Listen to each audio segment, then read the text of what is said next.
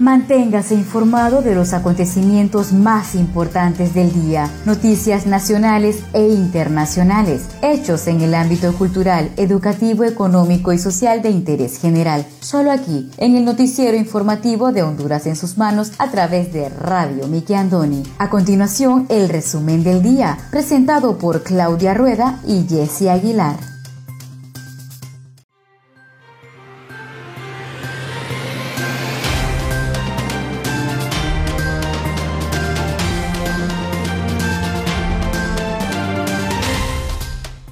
Muy buenas tardes, sean todos bienvenidos a una edición más de su noticiero informativo Honduras en sus manos, a través de Radio TV Miki Andoni Siglo XX. Les saluda su fiel servidora Wendy Aguilar desde San Pedro Sula Cortés. Un verdadero placer para nosotros compartir las noticias más importantes que trascienden a nivel nacional. Hoy tenemos día miércoles 23 de diciembre del año 2020. Agradecida con Dios por la oportunidad de estar a dos días de celebrar la Navidad. Me acompaña Claudia Rueda desde la capital de Honduras.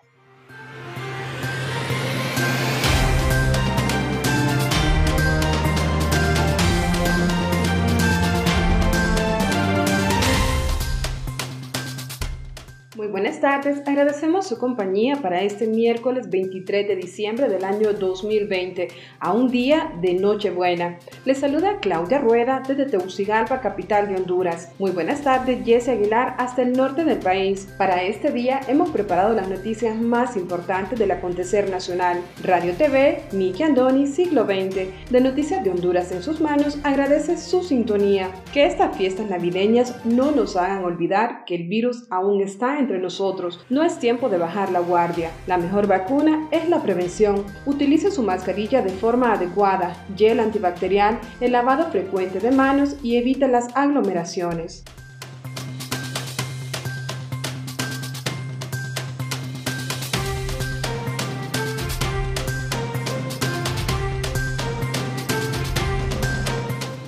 Estos son los titulares de hoy.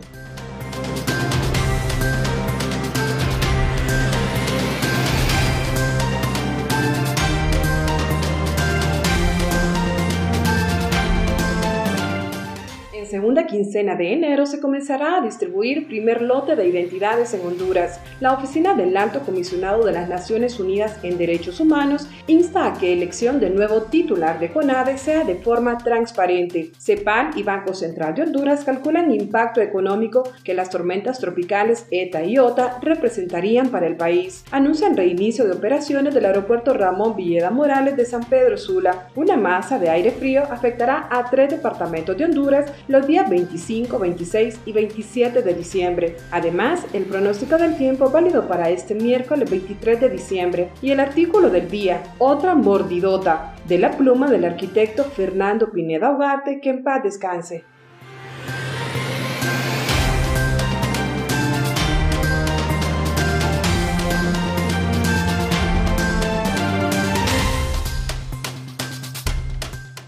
Actualización casos COVID-19 en Honduras. Sinajer confirma 398 nuevos casos y 12 fallecidos. Entregan computadoras educativas en albergues de Puerto Cortés. Secretaría de Transparencia supervisa entrega de ayuda humanitaria a afectados por las tormentas Iota y ETA. Congreso Nacional aprueba bono de 5.000 empiras para los damnificados por tormentas. Corea del Sur dona 300 mil dólares a Honduras para afectados por los huracanes Iota y Eta.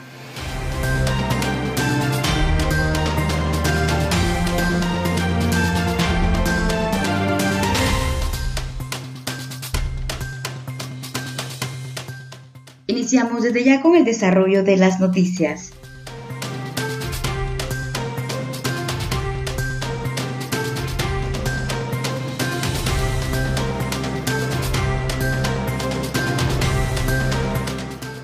Segunda quincena de enero se comenzará a distribuir primer lote de identidades en Honduras. El comisionado del Registro Nacional de las Personas, Oscar Rivera, manifestó que en el mes de enero 2021 se contempla la entrega en Honduras del primer lote de la nueva tarjeta de identidad. La cédula de identidad se empezará a distribuir en la segunda quincena de enero, en donde se hará una entrega a nivel nacional, aseguró el funcionario. El documento oficial, indicó, permitirá a la ciudadanía hacer uso de la identidad en los comicios primarios ordinarios y generales previstos para el próximo 2021 y en el trámite diario de la población. Rivera invitó a la ciudadanía a visitar sus consultas en la página web del Consejo Nacional Electoral a fin de verificar su centro de votación y denunciar alguna inconsistencia. El funcionario precisó que el Registro Nacional de las Personas está recibiendo y analizando todos los reclamos relacionados a la fotografía. En los casos que son concluyentes, el proyecto encargado tomará una nueva fotografía con el propósito de contar con una base de datos debidamente actualizada. De acuerdo a las autoridades, la cédula tendrá un mínimo de 20 medidas de seguridad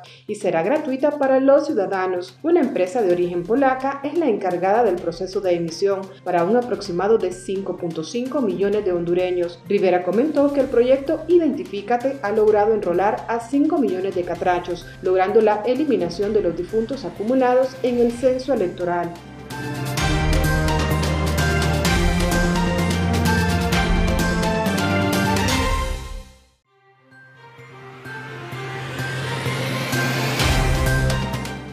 Actualización casos COVID-19 en Honduras. Sinajer confirma 398 nuevos casos y 12 decesos. El aumento de casos de COVID-19 en Honduras no cesa y es que a diario el Sistema Nacional de Gestión de Riesgos Sinajer informa sobre nuevas personas que contrajeron la mortal enfermedad en el país. Aunque es preciso señalar que el número de pruebas para diagnosticar el COVID-19 que procesan las autoridades del Laboratorio Nacional de Virología continúa siendo raquítica según análisis de expertos. Sinajer informó hoy que de 1.142 nuevas pruebas para diagnosticar COVID-19, 398 resultaron positivas, por lo que el total de casos en Honduras se elevó a 117.588 a nivel nacional. A través de su comunicado número 288, dicha institución detalló que los nuevos casos proceden de los siguientes departamentos: Santa Bárbara, Cortés, Francisco Morazán, Atlántida y Copán. Sinajer confirmó el fallecimiento de 12 personas más, cuatro de ellos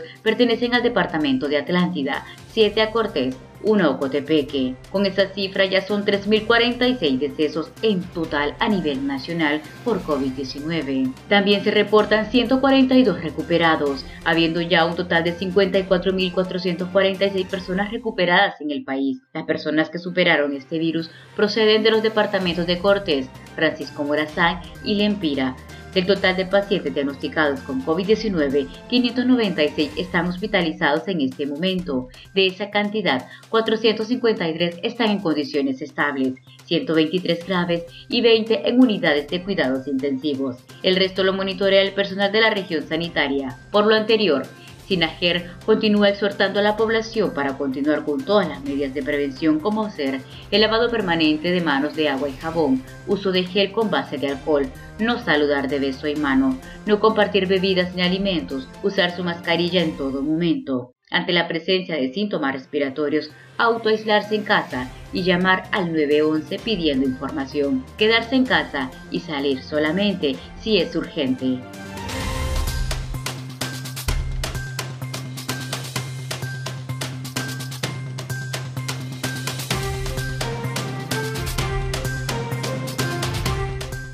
Oficina del Alto Comisionado de las Naciones Unidas en Derechos Humanos dio a conocer este martes su preocupación tras la elección de la nueva titular del Comisionado Nacional de los Derechos Humanos, CONADE. En ese sentido, en una publicación en su cuenta de la red social Twitter, mencionó que el Alto Comisionado de las Naciones Unidas en Derechos Humanos observa con preocupación el procedimiento seguido para la elección del titular de CONADE. Además, que dada la trascendencia nacional e internacional de la institución, insta a que se continúe con el proceso de audiencias públicas que fue suspendido en marzo debido al COVID-19. El ente de las Naciones Unidas instó a que la elección del comisionado se realice de manera transparente y objetiva, que garantice la legitimidad e independencia de la institución en los próximos seis años. La Oficina del Alto Comisionado de las Naciones Unidas en Derechos Humanos insta a que la elección del comisionado se realice de manera transparente y objetiva para garantizar la legitimidad e independencia de la institución para los próximos seis años, según lo estableció en los principios de París, expresaron en otro tuit. Cabe señalar que el pasado lunes el Congreso Nacional nombró a la abogada Blanca Izaguirre como nueva titular del CONADE, sin la realización de audiencias públicas en sustitución de Roberto Herrera Cáceres.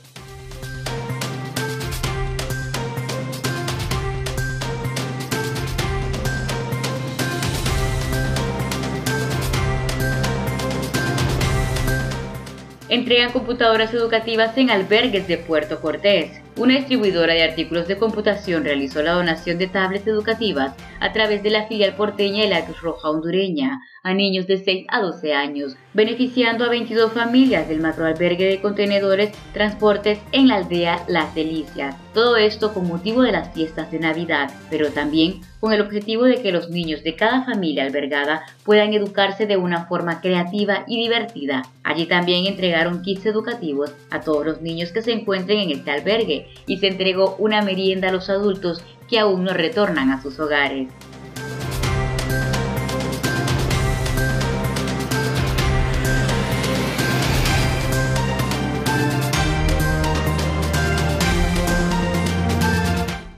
Conozca Honduras como su propia mano. www.hondurasensusmanos.com Geografía e historia de Honduras. Conozca Honduras como su propia mano. www.hondurasensusmanos.info Honduras en sus manos. Noticias. Conozca Honduras como su propia mano www.rinconesdehonduras.info Honduras en sus manos. Turismo.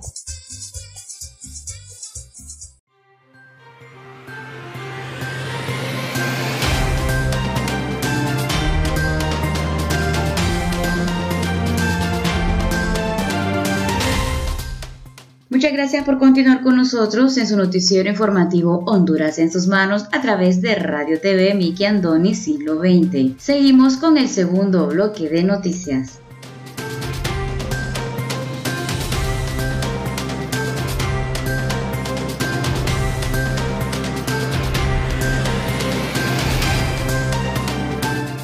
CEPAL y Banco Central de Honduras calculan las pérdidas del impacto económico que esto representaría para el país en los próximos seis años. El delegado de la Comisión Económica para América Latina y el Caribe, CEPAL, Omar Bello, entregó el día lunes al Consejo de Ministros, encabezado por el presidente Juan Orlando Hernández, un informe que detalla los daños sufridos por la infraestructura productiva del país a causa del paso de las tormentas tropicales ETA y OTA y el impacto económico que esto representará para el país en los próximos años, el cual es el más grande en la historia del país. A esto se le suman los daños económicos generados por la pandemia de COVID-19, que según las estimaciones del Banco Central de Honduras son más de 55 mil millones, por lo que el país enfrenta un impacto de más de 100 mil millones de lempiras. El presidente del Banco Central de Honduras, Wilfredo Cerrato, apuntó que hemos actualizado estimaciones y así lo hemos hecho con los efectos del COVID-19 y ahora hemos hecho unos cálculos con las tormentas ETA y OTA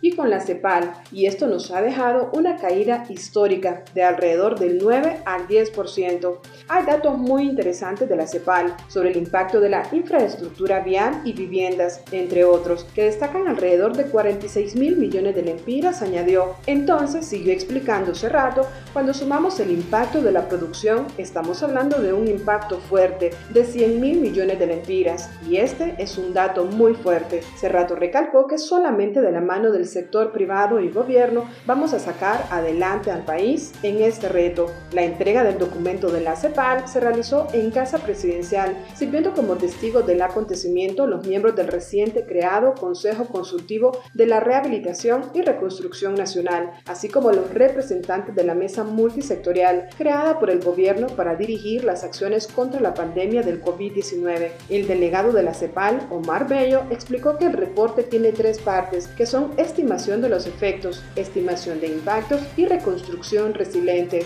Explicó que las pérdidas son los valores de los bienes que se producen y los servicios que no se proporcionan durante un periodo que va desde el momento en que ocurre el desastre hasta que se logra la recuperación y reconstrucción.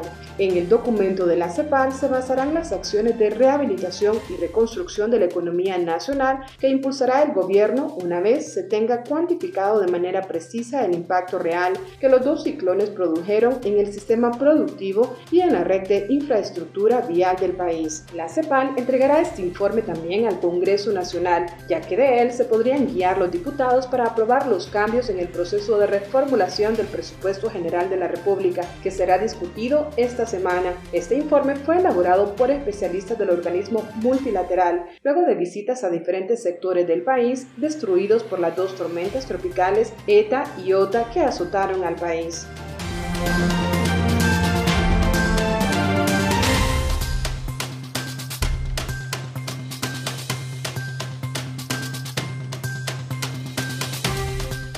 Secretaría de Transparencia supervisa entrega de ayuda humanitaria a afectados por la tormenta Iota y ETA. La ministra de Transparencia María Andrea Matamoros supervisó los procesos de entrega de bonos de vida mejor e inició de la distribución de 60.000 paquetes de homenajes humanitarios a las familias afectadas por las tormentas tropicales Iota y ETA en la ciudad de Potrerillos Cortés. Como parte de la operación No Están Solos.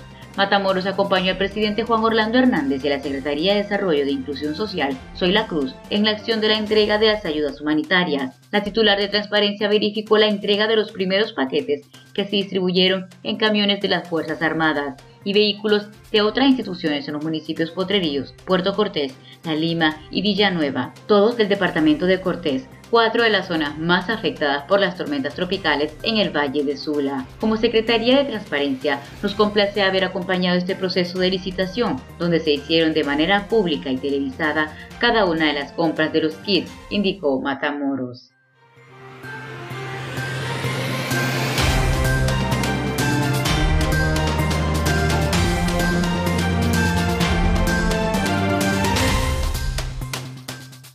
El reinicio de operaciones del aeropuerto Ramón Villeda Morales de San Pedro Sula. Con vuelos nacionales reiniciará operaciones el aeropuerto Ramón Villeda Morales de San Pedro Sula, ubicada al norte de Honduras, luego de la destrucción que provocó en sus instalaciones el embate de las tormentas ETA y OTA. Así lo confirmó el titular de la Superintendencia de la Alianza Público-Privada, Leo Castellón, quien dijo, con este paso marcamos un inicio en la reapertura del aeropuerto de San Pedro Sula. Con respecto a la llegada y salida de vuelos internacionales de esa terminal aérea, refirió que mantenemos nuestro compromiso que va a ser dentro del mes de diciembre y muy probablemente a finales. Remarcó que se ha trabajado a paso redoblado, pero también depende de las líneas aéreas para que reactiven sus vuelos hacia el aeropuerto de San Pedro Sula. Reiteró que la instalación estará lista este mes de diciembre, por lo que insistió a las compañías aéreas que hagan las gestiones para operar desde esa terminal. Por su parte, Aerolínea Sosa, a través de un comunicado, dio a conocer que reiniciará operaciones en el aeropuerto de San Pedro Sula el día 14 de enero del año 2021 e hizo un llamado a sus pasajeros que tienen reservaciones pendientes de utilizar que ya pueden contactarse para reagendar sus nuevas fechas de viaje.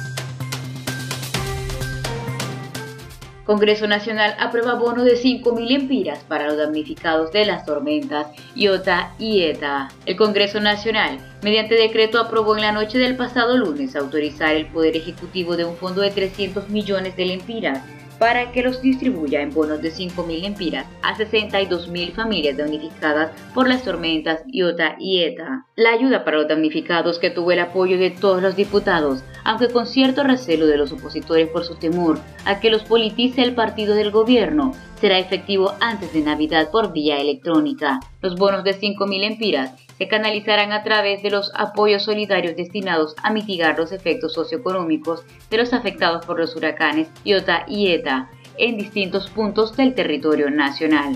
Jorge Calix manifestó nuestra postura como bancada es que debe certificarse el apoyo a las familias afectadas a través de un organismo internacional. No podemos permitirle al partido del gobierno que escoja a quién quiere entregar este dinero, porque ya sabemos que se aprovechan de la necesidad para hacer proselitismo político, lo mismo que pasa con la bolsa solidaria, que solo llega a las personas que los apoyan.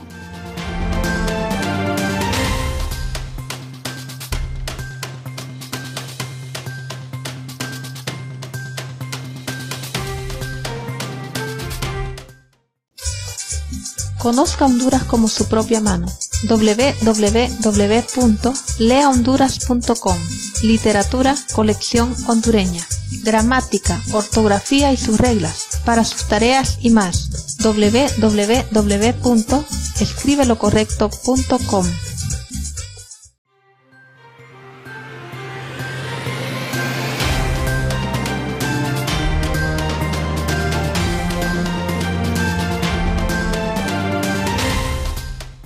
Muchas gracias por continuar con nosotros en el tercer y último bloque de noticias en el noticiero informativo de Honduras en sus manos a través de Radio TV Miki Andoni Siglo XX.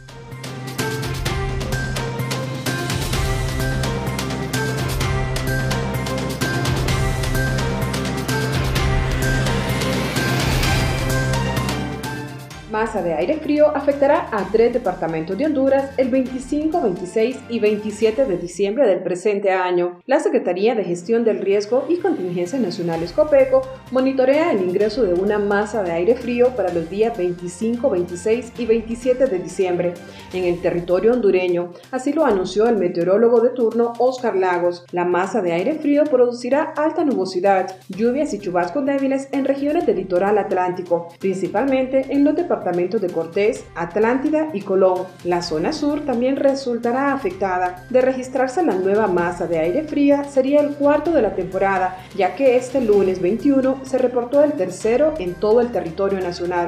Tras concluir la temporada ciclónica en el Atlántico, comenzó la de los frentes fríos en Honduras. En la temporada fría se esperan unos 12 frentes fríos que estarían terminando a finales de febrero del año 2021, según pronósticos.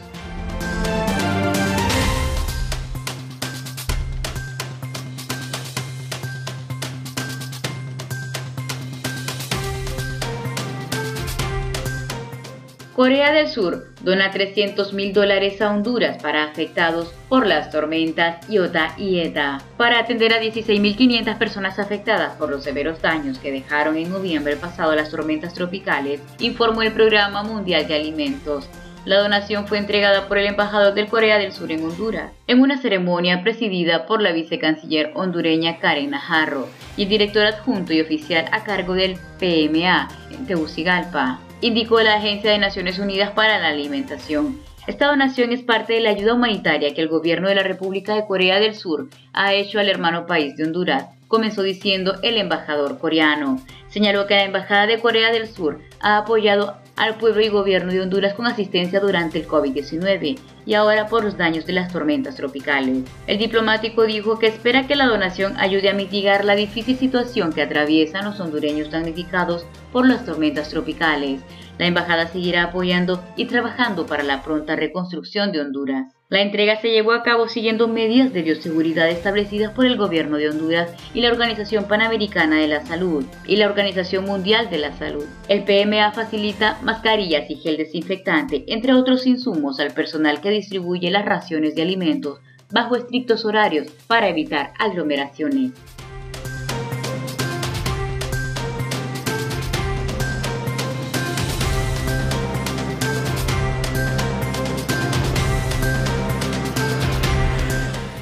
Continuación, el estado del tiempo.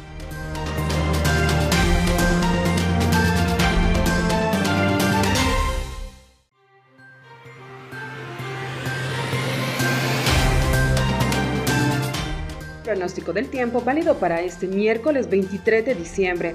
Para este miércoles 23 y el jueves 24, una cuña de alta presión débil continuará generando nubosidad y probables lluvias y lloviznas y chubascos leves sobre áreas de los departamentos de las regiones norte, noroccidental y central. Demás regiones condiciones estables y relativamente secas.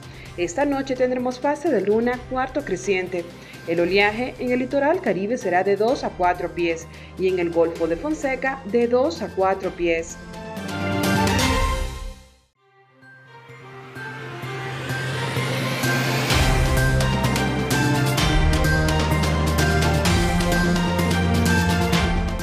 Ahora presentamos el artículo del día.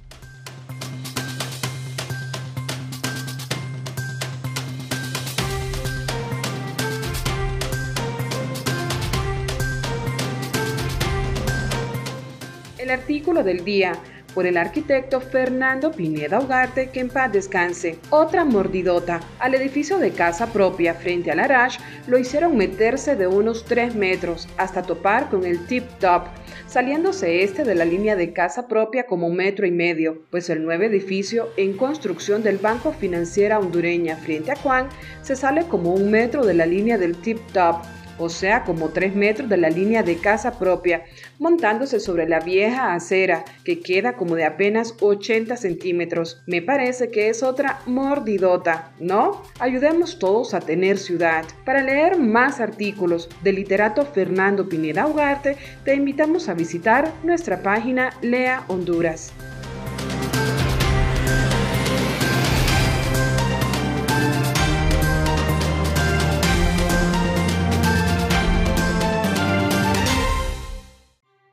Muchas gracias por haber estado con nosotros en el noticiero informativo Honduras en sus manos a través de Radio TV Miki Andoni Siglo XX. Los esperamos la siguiente edición. Se despide de ustedes su fiel servidora Wendy Aguilar desde San Pedro Sula Cortés.